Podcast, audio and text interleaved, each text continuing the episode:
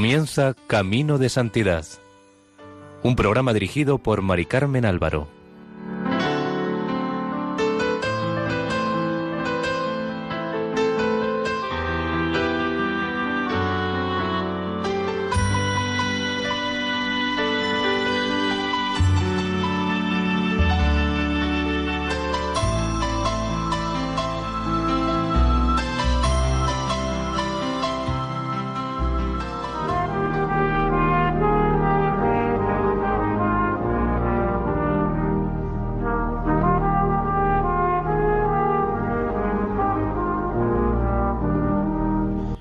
Sean bienvenidos al programa Camino de Santidad, realizado por el equipo de Radio María en Castellón, Nuestra Señora del Lledó.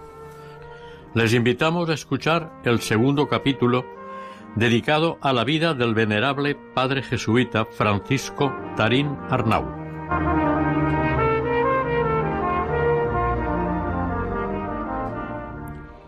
En el programa anterior terminamos cuando Francisco Tarín pronunció los votos al terminar el noviciado. Tarín se puso a estudiar con ganas los estudios eclesiásticos. Su afición por la oratoria le volvió como cuando en Valencia oía discursos y sermones. Le gustaba escribir. Componía con facilidad trabajos en prosa y en verso. Los maestros le veían madera de misionero popular, pero antes debía vencer su timidez. Le veían como cohibido y achicado.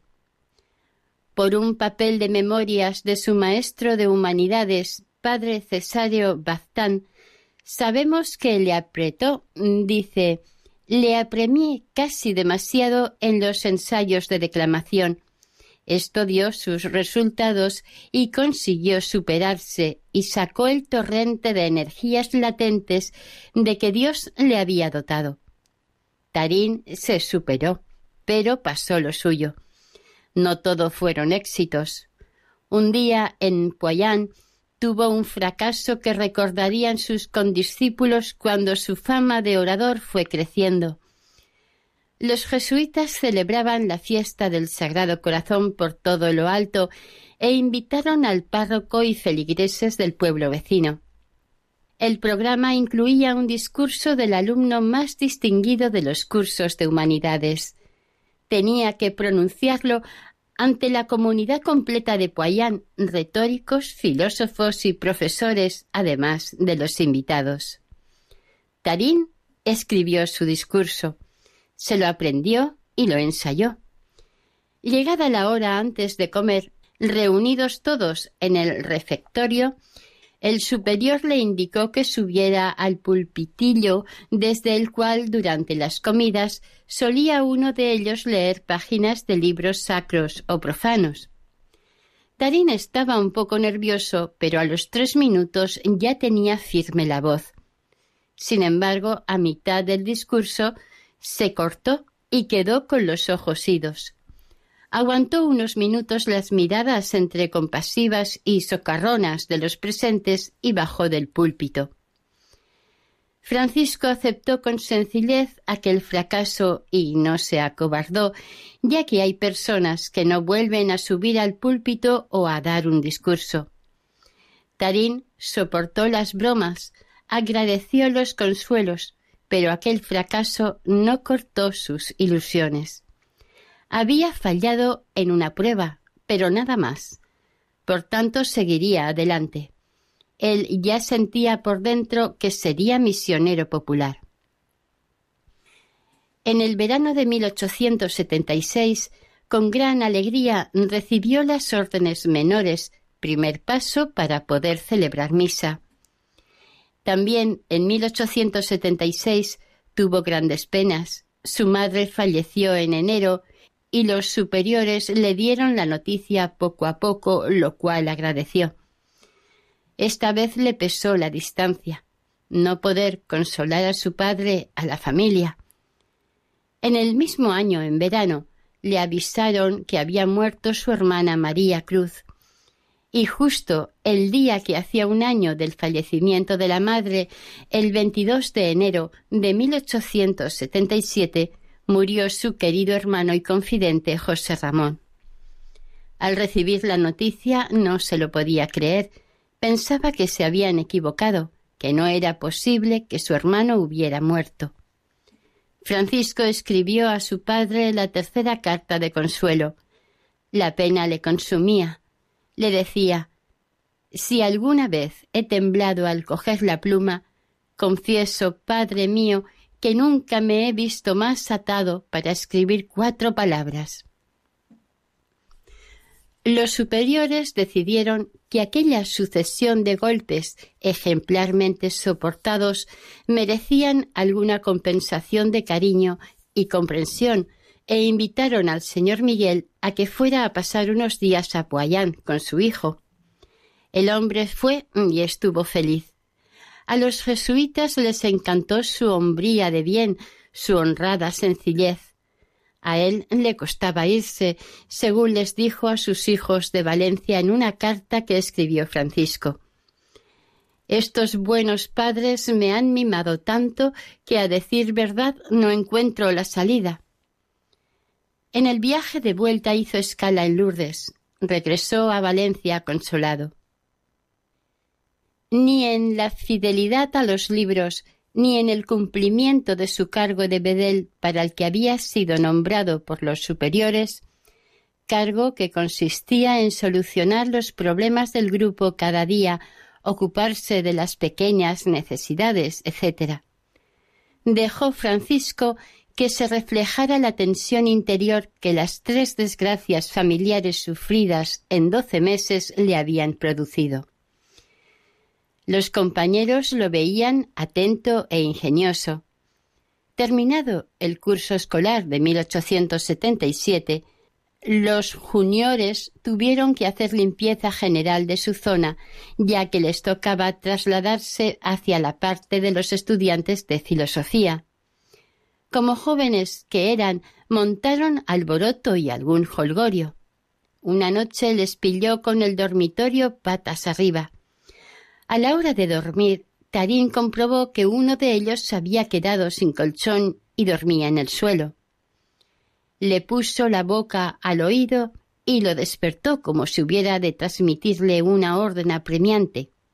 Hermano Jauregui, hermano, levántese a prisa. Jauregui, que también era ya mayorcito, pegó un salto preguntándole qué pasaba. Tarín, sonriendo, se tumbó sobre la manta donde Jauregui había dormido y le ordenó que vaya usted a acostarse en mi cama. Lo manda el bedel. De octubre de 1877 a junio de 1880, Francisco estuvo estudiando ciencias y filosofía. En octubre de 1877 cumplió los treinta años y los superiores querían que empezara cuanto antes el estudio de la teología. A pesar de haber dejado su cargo de bedel, aprovechó su experiencia para ayudar al bedel de filósofos, quien tuvo en él un ayudante ideal para cuidar enfermos, remediar chapuzas y barrer pasillos, entre otros menesteres. Las clases del primer trimestre funcionaron a medio gas. Alfonso XII ya reinaba en España y pronto volverían los jesuitas. Pero estos, escarmentados, no se fiaban demasiado. Por eso el padre provincial de Castilla tomó sus precauciones. A comienzos de 1878 empezaron a salir de Poyán poco a poco primero en varios grupos espaciados los filósofos. El padre provincial buscó para el regreso un lugar discreto, escondido. Tiempo atrás, los jesuitas habían fundado un colegio en Carrión de los Condes, en la provincia de Palencia. La revolución se lo había quitado y ahora lo podían recuperar por medio del obispo que se lo ofrecía. Al padre provincial le pareció bien el lugar para volver del exilio discretamente y lo aceptó. A Tarín el pueblo no le gustó mucho, pero le encantó el trato de sus gentes, gente sencillísima y muy buena. A los estudiantes les pusieron a estudiar y les apretaron al máximo. La repatriación de la Compañía de Jesús continuaba tranquilamente, y por tanto los jesuitas podrían abrir pronto de nuevo los colegios de primera y segunda enseñanza.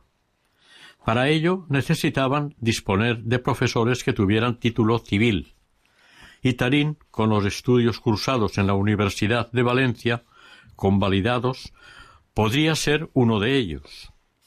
Durante los tres cursos que Tarín pasó en Carrión, tuvo que estudiar mucho.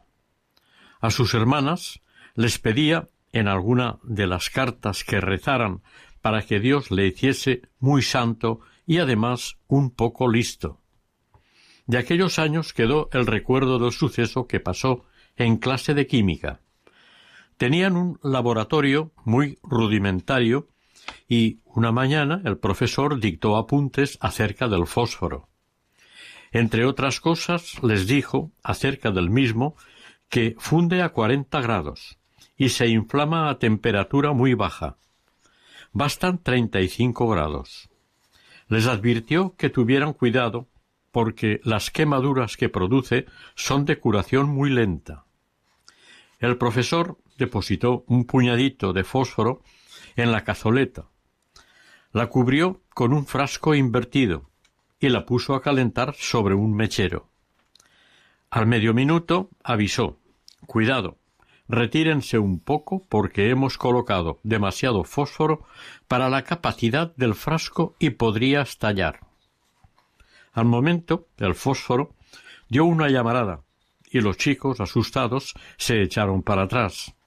En el mismo instante, Francisco apoyó las manos sobre el frasco para evitar que volara y estalló.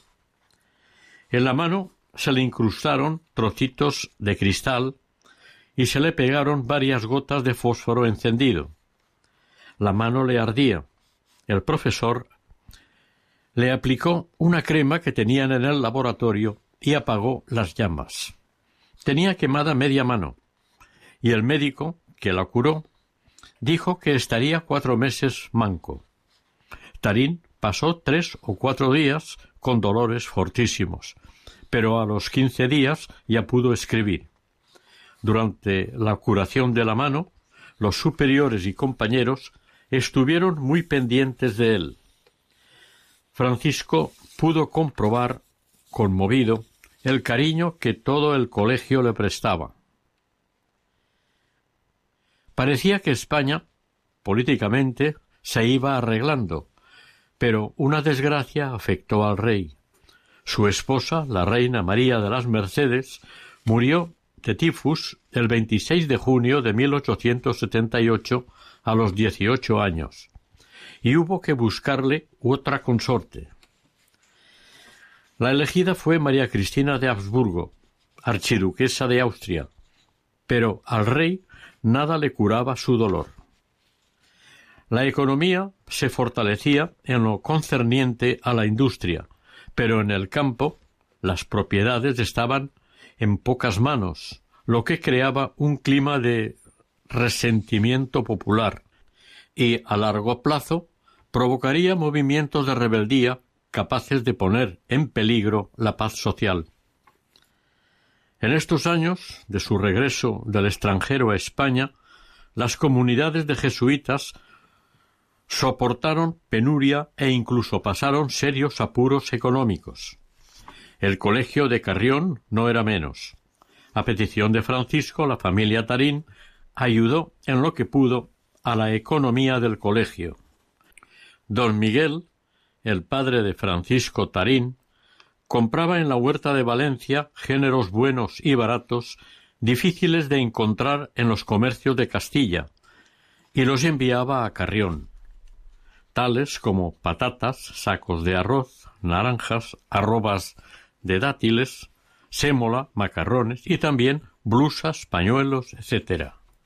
Los superiores agradecieron al señor Miguel su ayuda, en la primera carta de Tarín, hijo, a Tarín padre, el primero le advierte no ponga usted un céntimo de su bolsillo, sino que todo lo incluya en cuenta.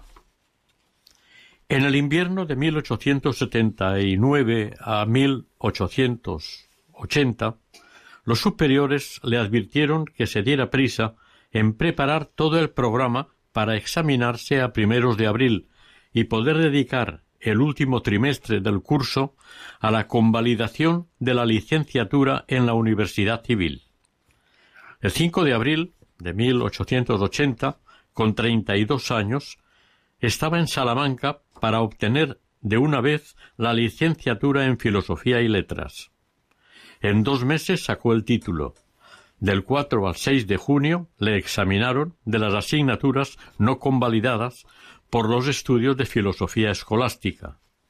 El 10 de junio tuvo el examen de grado con nota de sobresaliente. El 14 de junio de 1880, el padre Beck, general de la compañía, firmó en Fiesole, Italia, el acta de la constitución de la provincia jesuítica de Toledo, desmembrándola de Castilla.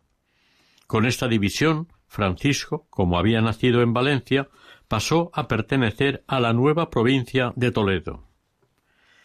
Tarín estaba a punto de cumplir treinta y tres años, por lo que, si los superiores le hacían seguir el ritmo de los demás estudiantes, llegaría a sacerdote a los cuarenta.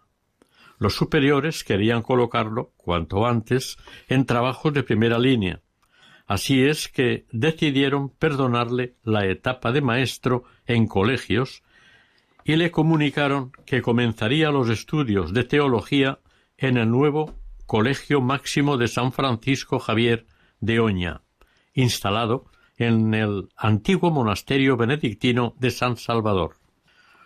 Los jesuitas habían comprado el monasterio, lo limpiaron, encalaron, pintaron, amueblaron y pronto pudo recibir a cientos de estudiantes.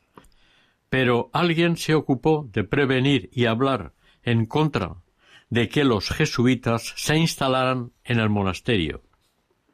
La fama de Oña en los pueblos del contorno dejaba mucho que desear. La gente joven, los mozos, no pisaban la parroquia, se divertían con groserías, juraban como condenados, blasfemaban a cada paso. Miraban de reojo a los curas. La palabra jesuita era para ellos un insulto. Y ahora, de repente, se les instalaba en el monasterio una nube de jesuitas. Lo recibieron con mala cara, que enseguida detectaron los superiores del colegio. Algo habría que pensar para hacer desaparecer la antipatía y el resentimiento de los labriegos. En plena madurez humana, Tarín comenzó allí los cuatro cursos fundamentales de su formación intelectual, con profundo sentido religioso y con muy buena salud. Estuvo cuatro años enteros, de octubre de 1880 a junio de 1884, estudiando sin parar y a gusto teología moral, los libros sagrados, historia de la Iglesia, exactamente las cosas que le importaban. Los testimonios de Oña coinciden en afirmar, sin la más mínima reticencia, que el hermano Francisco Tarín fue ejemplar, incluso el ejemplar, en su promoción, la primera de teólogos del nuevo colegio máximo de San Francisco Javier de Oña. El padre Villada, profesor de moral, que además de dar clase montó la biblioteca, le nombró ayudante suyo, cargo que le permitía el acceso a las remesas de nuevos libros.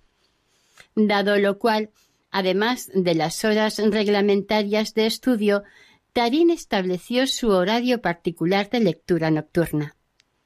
Al parecer, a partir de este primer curso de teología, 1880-1881, Francisco Tarín cogió la costumbre de no sólo dormir pocas horas, sino dormirlas sentado en una silla sin acostarse en la cama.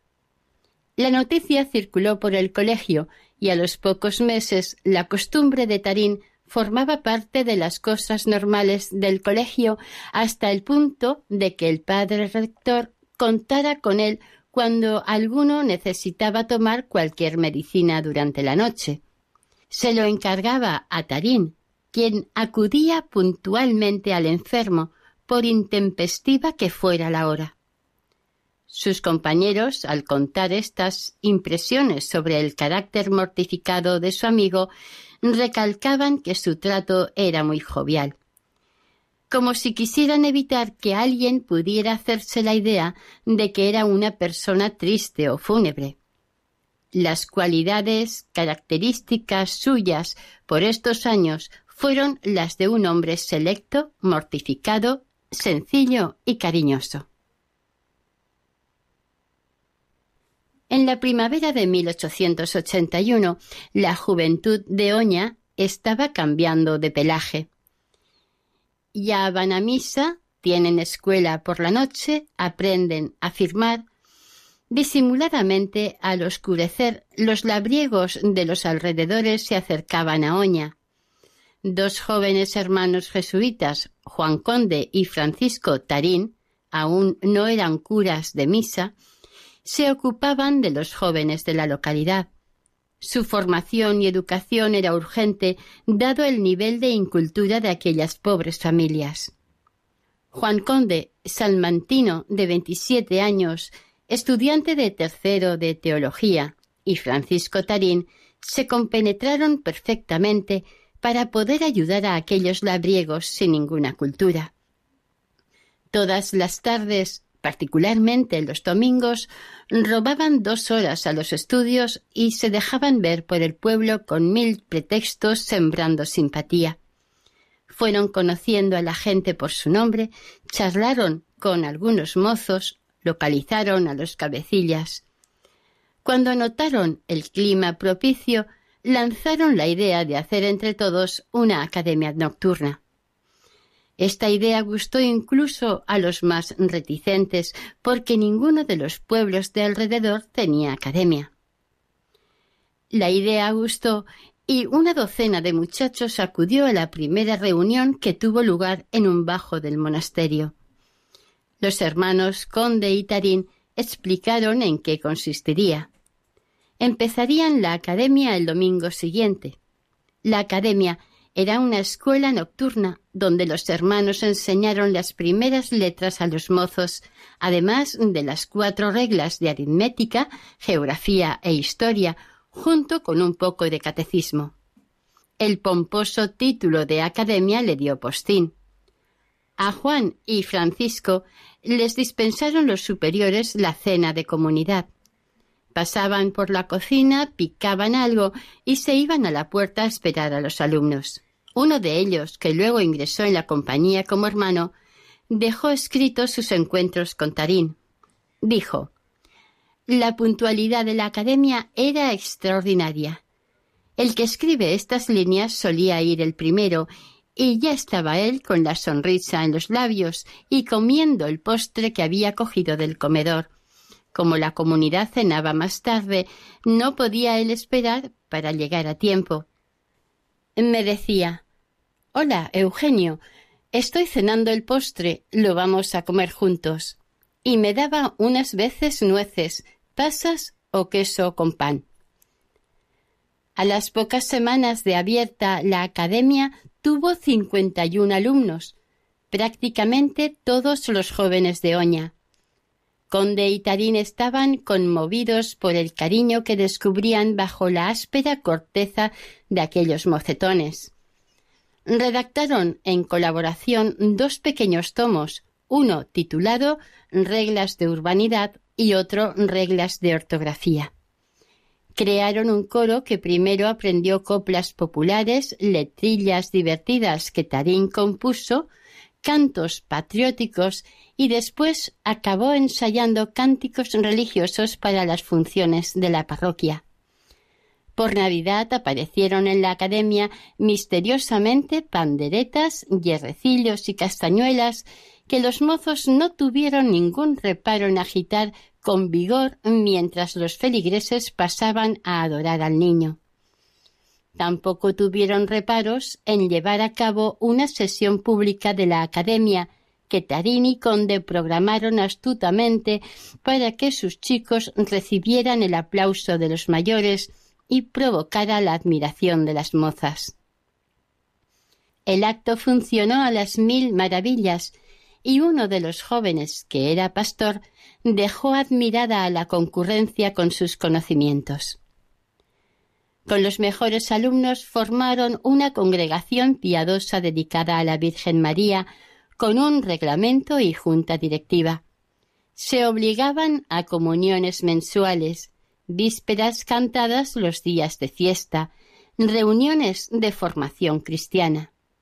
Esta congregación les sirvió de palanca en la descomunal batalla que los alumnos de Oña hubieron de pelear contra sí mismos, eliminar del pueblo la blasfemia.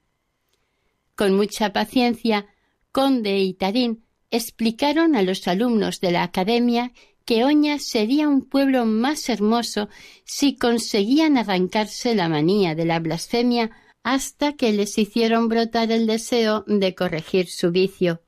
Y llegó un momento en que ya no querían, pero se les escapaba. A Tarín se le ocurrió ensayar el método ignaciano llamado examen particular, que consiste en vigilar estadísticamente las faltas cometidas cada día en una materia determinada. Lo hizo de la manera siguiente. Al salir de casa por la madrugada, cada mozo de la academia metía en el bolsillo derecho de su chaqueta veinte garbanzos o veinte habichuelas. Si al tropezar la mula o porque se escapó una cabra, el enfado le hacía soltar una blasfemia, el muchacho tenía obligación de pasar un garbanzo del bolsillo derecho al izquierdo y además darse un golpe de pecho por cada garbanzo o habichuela cambiado de bolsillo. Así durante toda la jornada.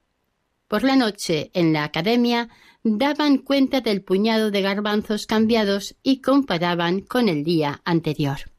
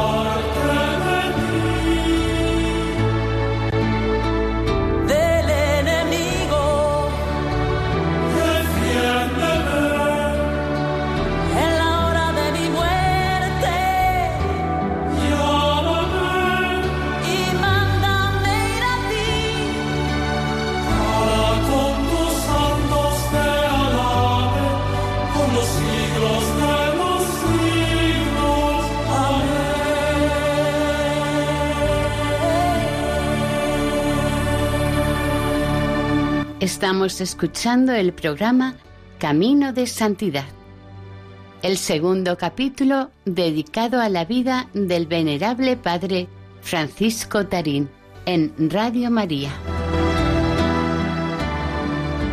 El recuento de las primeras semanas fue dramático. Algunos chicos no tenían bastante con veinte garbanzos.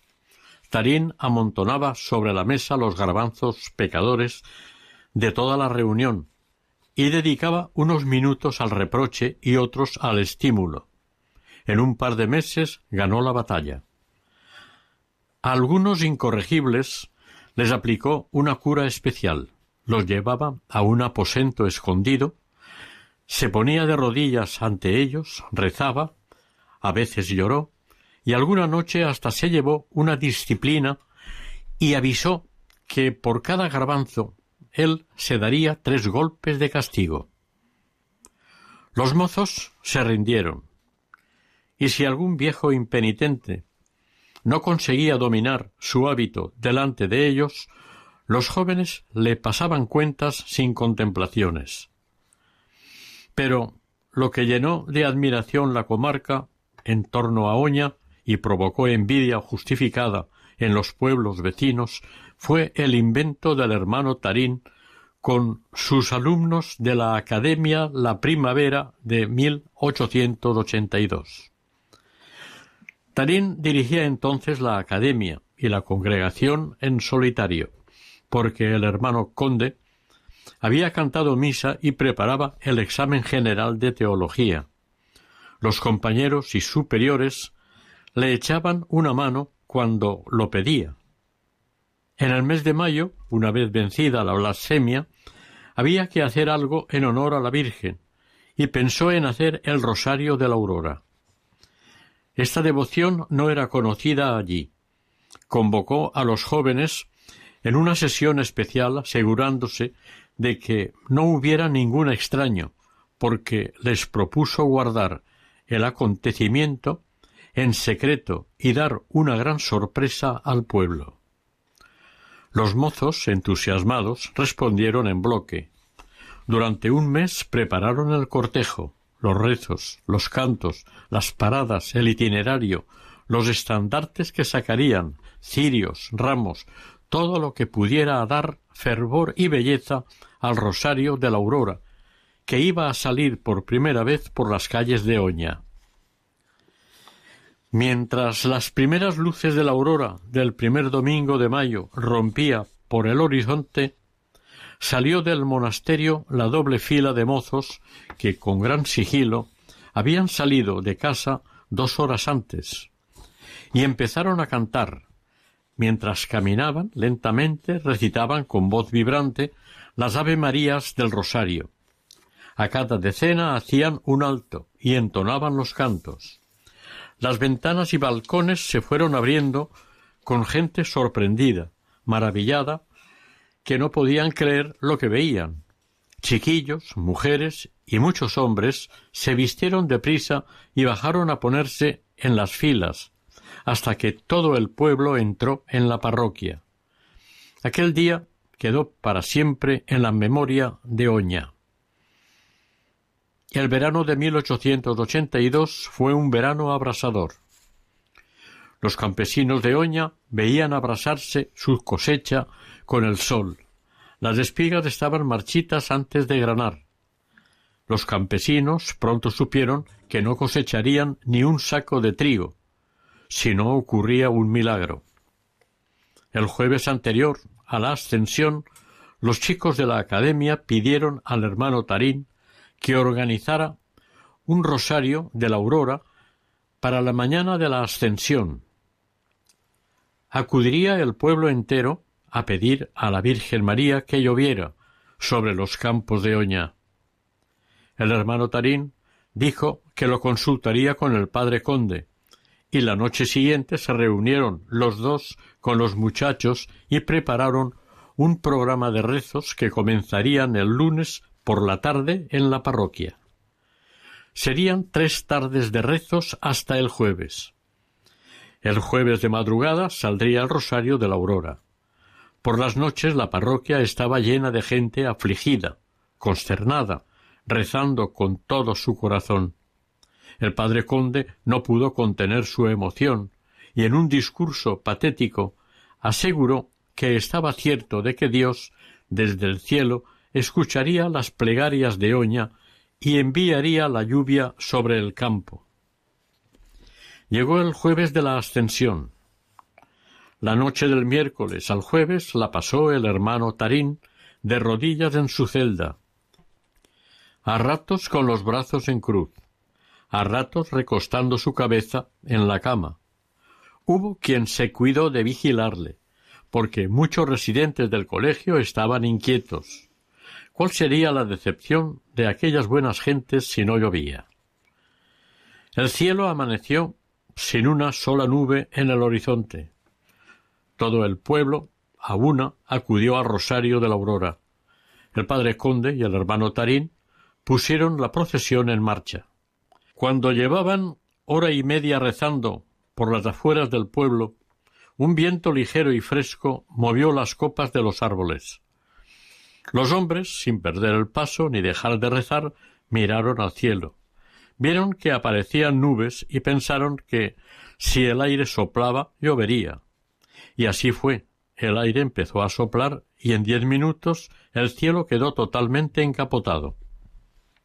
Las primeras gotas empezaron a caer cuando el rosario entraba en la iglesia parroquial. Con los cantos a voz en cuello se mezclaban las risas y las lágrimas. Llovió torrencialmente. La cosecha del año se salvó.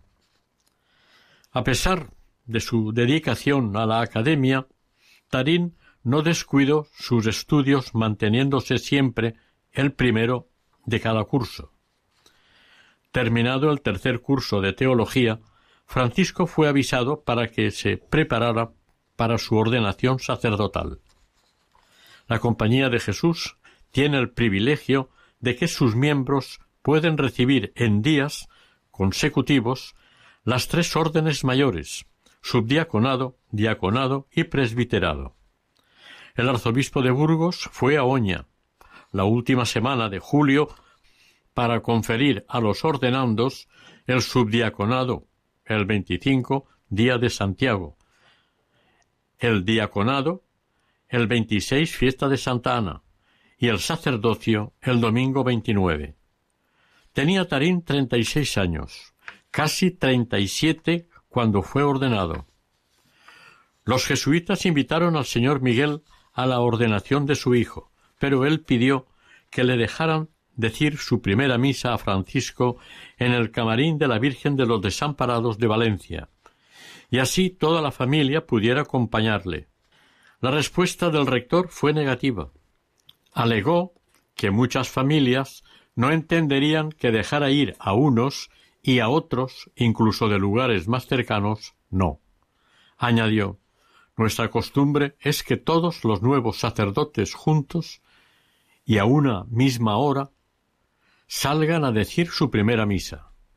Al hermano Tarín le quieren muchísimo los numerosos mozos de Oña, a quienes él instruye en la academia y tendrían el más vivo entusiasmo por oír su primera misa y besar sus manos consagradas. El señor Miguel y uno de los hijos asistieron a la ordenación. En la primera misa de Francisco se hartaron todos de llorar, porque él mismo lloraba. El señor Miguel tuvo una de las mayores dichas de su vida. La misa se celebró en el altar de la Virgen en la iglesia parroquial. Asistieron todos los mozos de Oña. Antes de dar la bendición, Tarín se les quedó mirando y dijo No me creo digno de tan alto ministerio, pues soy un gran pecador. Rogad a Dios por mí. El señor Miguel, pasadas las fiestas, se dio cuenta que no le insistían para que se quedara y decidió irse. El por qué no le animaban a quedarse era porque los jesuitas recién ordenados en aquellos tiempos solían salir a las peregrinaciones misionales del verano. Iban en parejas a los caminos de pueblos y ciudades, teniendo casi siempre como meta un santuario popular. Vivían de limosna con su atillo a la espalda, sin más equipaje que su breviario y el rosario. Este sistema de peregrinación ofrecía la oportunidad de ejercer la confianza en la providencia y proporcionaba ocasiones de tragarse humildemente algún desprecio. Está claro que también encontraban en las parroquias que había en su camino invitaciones para predicar y confesar con bastantes frutos. Francisco, nada más poner su padre fecha de regreso a Valencia, se apuntó en la lista de parejas que partían de peregrinación ese mismo día. Hasta Navarra llegaron Francisco y su compañero. Fue un verano glorioso. A su padre le escribió Pueblos en peso salen a recibirnos, se arrodillan a besarnos la mano y la sotana, no se cansan de oír nuestros sermones, se confiesan con dolor. Tarín volvió feliz. Siguió en la academia como director y organizó veladas públicas con asistencia del claustro de profesores del Colegio Máximo, ofreció homenajes al arzobispo de Burgos, al alcalde de Oña, a visitantes ilustres. Su coro cantaba afinadísimo. Creó una sección deportiva y, como era de adivinar, algunos de los mozos de la academia pasaron al noviciado de la compañía. El 19 de junio de 1884, Francisco Tarín pasó el examen general de teología que cerraba oficialmente el ciclo de sus estudios. Pocos días después recibió carta del padre provincial que le destinaba al puerto de Santa María, en Cádiz. Meter en dos maletas ropa y libros no le costó nada, pero abandonar la academia le resultó doloroso. Dijo adiós a sus mozos en una misa. No faltó ni uno. Acabada la liturgia, se despidió de todos que por supuesto estaban llorando. También el Colegio Máximo quiso honrarlo y sin que nadie los pusiera de acuerdo, cuando llegó el padre Tarín a cruzar el portal con sus maletillas en las manos, se encontró formados en dos filas a todos los teólogos de la casa que habían bajado a despedirle con los mismos honores que daban a la despedida del padre provincial. El colegio jesuítico del puerto de Santa María era el más renombrado del sur de España. Pero no le hizo ninguna ilusión al padre Tarín. Trabajó duro, pero a él lo que le interesaban eran los sufrimientos de la gente sencilla que vivía en las barriadas de obreros. El rector entendió desde el primer día los afanes apostólicos de Tarín y no le puso trabas, ni dentro ni fuera de la casa. Tarín le correspondió entregándose en cuerpo y alma a la enseñanza y a los chicos que se le encomendaban. En el puerto estuvo dos cursos, del otoño de 1884 al verano de 1886. Tuvo dos cargos, uno de inspector o responsable del orden con los chicos mayores y otro director de la Congregación de la Inmaculada. Los mayores espiaron cuidadosamente el comportamiento de su nuevo superior. A los muchachos del puerto les impresionó ver al padre Francisco siempre servicial, mortificado, austero y pobre de verdad. El inspector de un colegio ha de seguir la marcha de los alumnos sin tiempo para sí mismo, ni tranquilidad en las comidas, ni abandono en el sueño. A él no parecía importarle demasiado.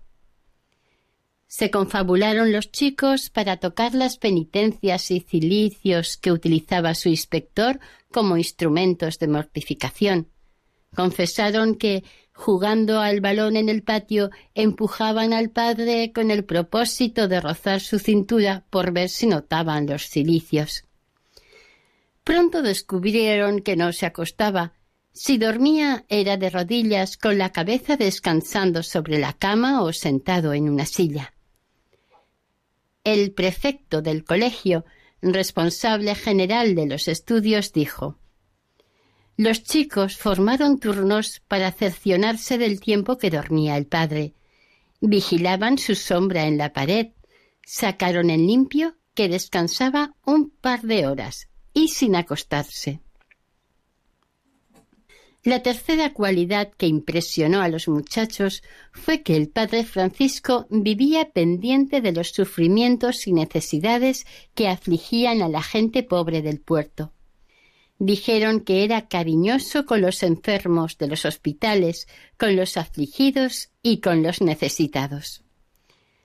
Con los pequeños de ocho y nueve años se las apañó para conquistarlos Inventaba ripios fáciles de recordar con las reglas de ortografía, dictaba entretenidos trabalenguas, guiaba la mano de los torpones para mejorar su caligrafía, les repartía libros de lecturas de vidas de santos, a cada cual le buscó la de su patrono y les explicaba medios fáciles para dominarse a sí mismos con pequeñas renuncias que les formaran poco a poco el carácter. En la primavera de 1885, el padre Tarín tuvo un percance que le marcaría toda su vida. Un chico de los mayores que estaban jugando al balón le dio una terrible patada en el tobillo de la pierna derecha el chaval le pidió disculpas y el padre disimuló como pudo, pero le había producido una herida seria. Él procuró olvidar el asunto, pero la herida cicatrizó mal, supuraba, y se le abría a cada dos por tres. Así la tuvo hasta su muerte. Los médicos trataron de averiguar las causas por las que no cerraba, y sospecharon que debía tener alguna predisposición diabética. 1885 fue un año de desgracias. España se vio invadida por la oleada de cólera. Empezó en Alicante y pasó a Valencia. A primeros de septiembre el puerto de Santa María estaba invadido. El ayuntamiento fue el encargado de cuidar a los contagiados y tenía que mantener la sangre fría para contener el pánico de la población el rector del colegio jesuita ofreció la casa y su gente para que las personas angustiadas fueran al colegio a recibir una ración de sopa, carne y tocino, con el pan correspondiente. En la ermita de San Sebastián, situada en las afueras del pueblo, puso el ayuntamiento un lazareto para los apestados. Francisco Tarín pidió al rector la autorización para presentarse de enfermero en el lazareto. Autorización que le dio. Tarín evitaba ir al colegio por miedo a llevar a casa el contagio.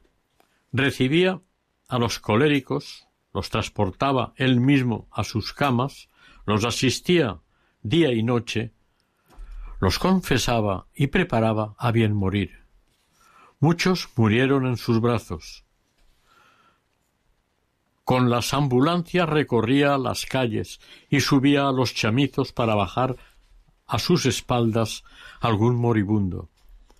Los médicos de Lazareto y las hermanas de la Caridad le veían bregar sin descanso. Una tarde pidió a las monjas que le ayudaran a colocar una capillita en el rincón del pasillo. Un médico, joven, bromeó. Padre, ustedes siempre con lo mismo.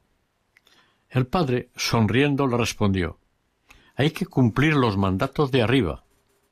En aquel momento estaba colocando una rejilla para confesionario. Siete días más tarde, agobiado por tanto dolor, el médico fue a ponerse de rodillas ante el confesonario. La peste duró casi dos meses el ayuntamiento acordó mandar celebrar una misa el 8 de noviembre ante la Virgen de los Milagros, patrona del puerto, celebrar funerales por los fallecidos y clausurar el lazareto. A mitad de noviembre recuperó el colegio su ritmo normal. El padre Francisco salía frecuentemente a visitar las barriadas donde ya le tenían por amigo. Le llamaban para consolar a los enfermos, y se deshacía en generosidad. En el verano de 1886, el padre Tarín recibió una carta de obediencia del padre provincial en la que le manifestaba que había sido destinado a Talavera de la Reina. Tarín, sin tardar, preparó sus maletas con un par de mudas y unos treinta libros. Del puerto se llevaba dos recuerdos el crucifijo, que consoló a los moribundos del cólera, y una herida mal cicatrizada en la pierna derecha. Al enterarse de su destino a Talavera, el padre Tarín comprendió que sus superiores lo liberaban del peso de la enseñanza, al que había estado sometido dos años en el colegio del puerto. En Talavera de la Reina se dedicaría a la predicación y ministerios sacerdotales. De camino, aprovechó para predicar sermones en Sevilla y en Ciudad Real. El 28 de septiembre llegó a Talavera. Por lo que fuera, cuando llegó Tarín a Talavera, los jesuitas no gozaban de simpatía. La Compañía de Jesús, antes de ser llamada en 1879, había tenido iglesia en Talavera, y fueron para montar escuelas de niños pobres, con los bienes de una herencia.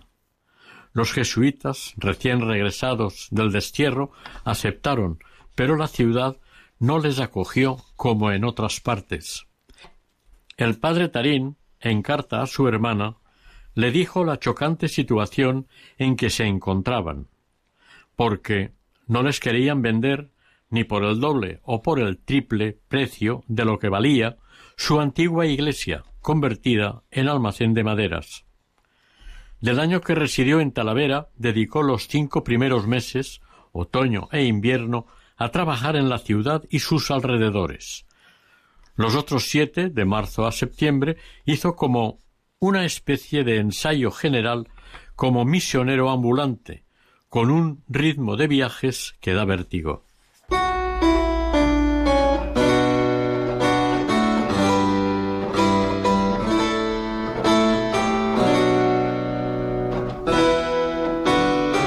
Oración. Señor y Dios nuestro, te damos gracias por el Padre Tarín, que tanta gloria te dio en esta tierra, que tantas almas acercó a ti y tanto bien hizo a su prójimo. Te pedimos por su intercesión, que en estos tiempos tan perturbadores y tan parecidos en algunos aspectos a los que él vivió, nos concedas ser también apóstoles tuyos y, sobre todo, tengamos la gracia de verlo pronto en los altares. Amén.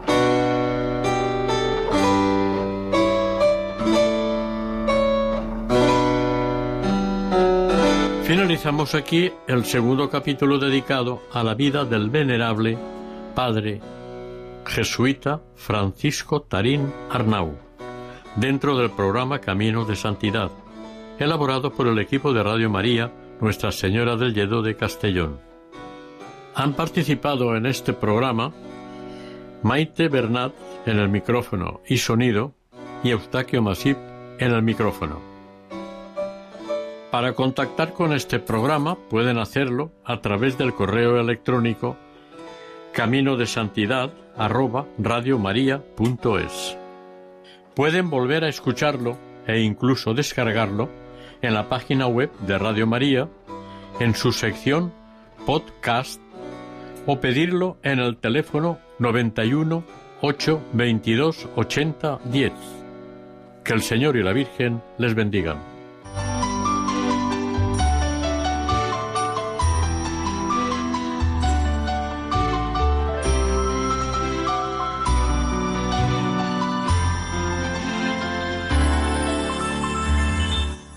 Camino de Santidad. Un programa dirigido por Mari Carmen Álvaro.